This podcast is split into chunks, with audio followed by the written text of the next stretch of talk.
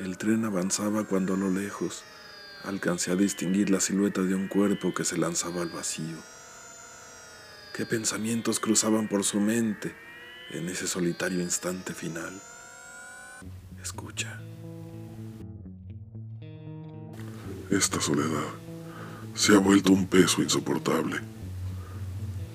Busco la manera de salir de este laberinto en que se ha convertido tu recuerdo y solo consigo internarme más en él. Hay veces que me paso noches enteras envidiando las alas de Ícaro. Hay veces que incito al Minotauro para que salga y termine con esto de una vez.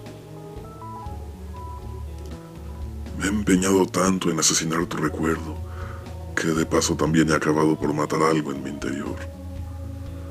Hoy debería salir a la calle, meterme en el primer cementerio y buscar hasta encontrar una lápida con mi nombre, para robarla y de alguna manera colgármela encima al salir, para que todos sepan que esta persona está muerta por dentro, que es un espectro que tan solo no ha podido descansar. En cuanto terminó la nota, el hombre caminó lentamente hacia el barandal. Ese era el último obstáculo, la línea divisoria entre el anhelado descanso y la continuación de una vida que ya no significaba nada para él. Llegó a la orilla. En un rincón de su cuerpo albergaba la esperanza de que alguien lo detuviera, de que como en las películas dominicales, en el último minuto apareciera la salvación. Pero no fue así. Sus sudorosas manos se asieron del barandal. Esa sensación de la piel húmeda contra el metal le incomodó.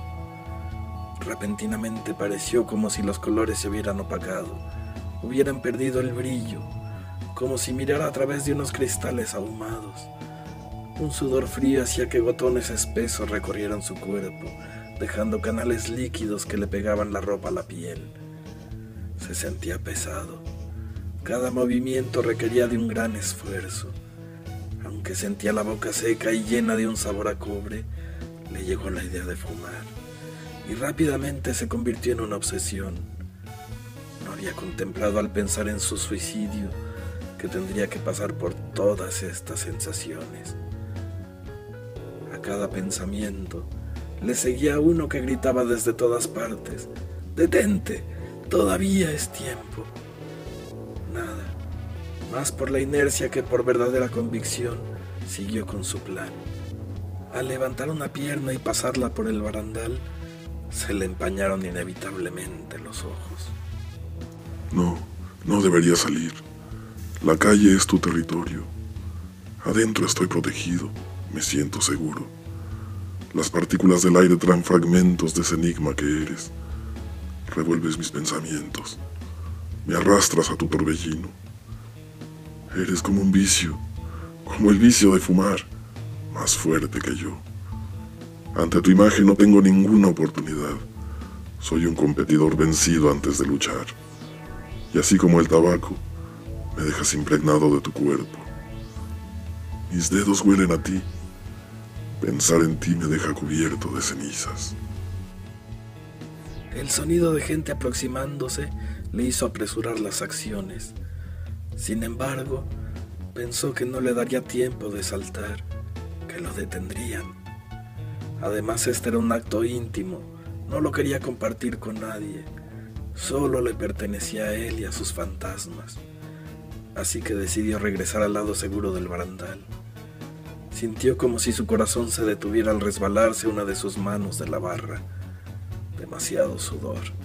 Alcanzó a aferrarse a ella y con la sangre golpeando implacable dentro de su cabeza, regresó al balcón.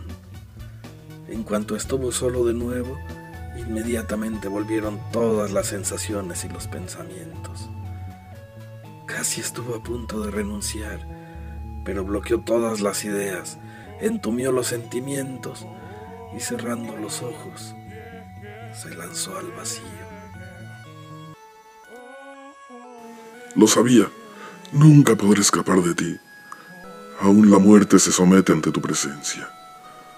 Ahora sé que haga lo que haga, seguiré estando a merced de tus designios.